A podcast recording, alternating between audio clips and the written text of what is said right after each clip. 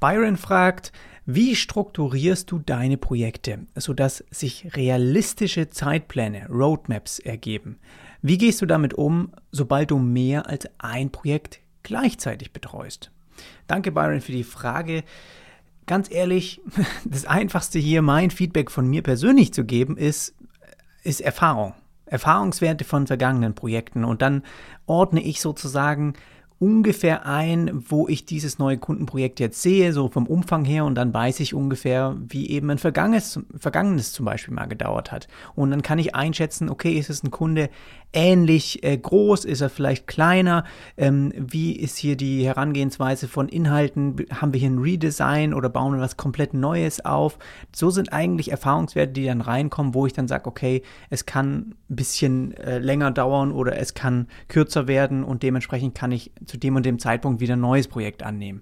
Aber wenn ich ehrlich bin, habe ich da nicht irgendwie irgendwie so eine super Formel oder sowas, die ich im Hintergrund laufen lasse. Und ich habe eigentlich nur so ein bisschen meinen eigenen Kalender, ich habe meinen eigenen Verstand, der mir gesagt hat von den letzten Jahren, okay, ich möchte eigentlich gar keine zwei Projekte mehr parallel nebeneinander laufen lassen.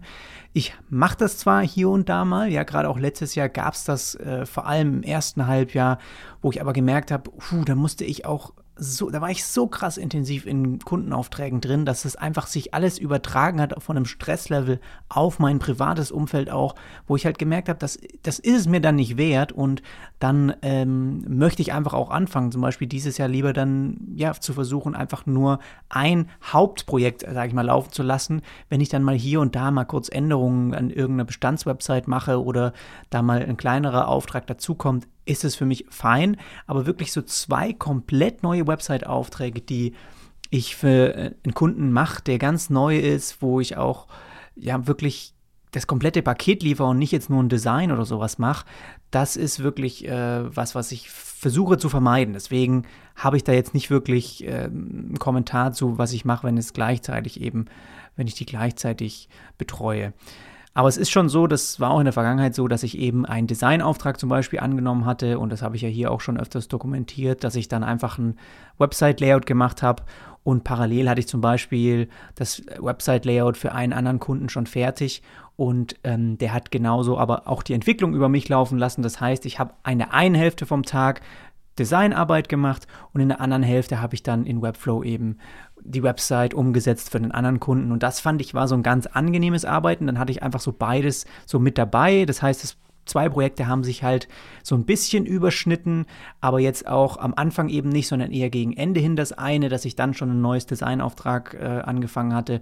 Und das ging für mich, das war okay, ja, aber wenn man wirklich komplett am Monatsanfang mit zwei neuen Sachen anfängt, da gehe ich viel zu schnell in diese Falle, dass ich irgendwie eins von beiden dann innerlich doch irgendwie bewerte und dann lieber an dem einen wie an dem anderen arbeite. Und das versuche ich auch einfach zu vermeiden. Ja?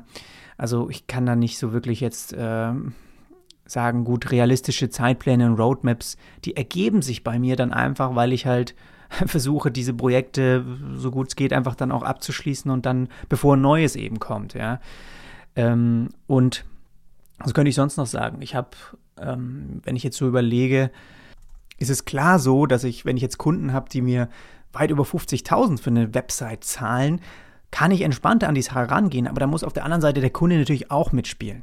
Es ist bei mir nie so, dass irgendwie der Kunde kommt und sofort eigentlich was nächste Woche schon fertig braucht. Das ist für mich ein absoluter Filter und äh, mit solchen Kunden arbeite ich gar nicht mehr. Das heißt, wenn, dann ist es meistens was, wirklich was ein, zwei, mehrere Monate im Voraus liegt und das wird schon geplant. Das kann bei mir auch gut dann in die Planung mit reinpassen.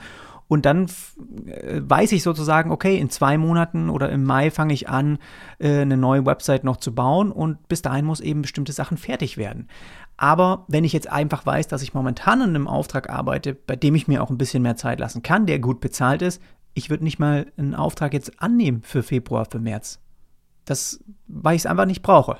Und so strukturieren sich automatisch eigentlich meine Projekte, würde ich sagen, übers Jahr hin und ja, manchmal hat es da Hektik gegeben in der Vergangenheit, das ist, das ist schon klar, aber eigentlich komme ich damit jetzt ganz gut hin, dass ich immer dann so Projekte meistens über eineinhalb äh, bis zwei Monate eben bearbeite und dadurch ergeben sich dann irgendwie sechs Kunden vielleicht im Jahr und das hat sich für mich eben ergeben als ausreichend, als gut, als so wie eher, ich will eher weniger, ja, also so ist es halt und dann hat man noch eben kleinere Sachen, die vielleicht mal hier und da erledigt werden, die ja auch in der Summe dann eigentlich immer ganz gut zum Jahresumsatz beitragen.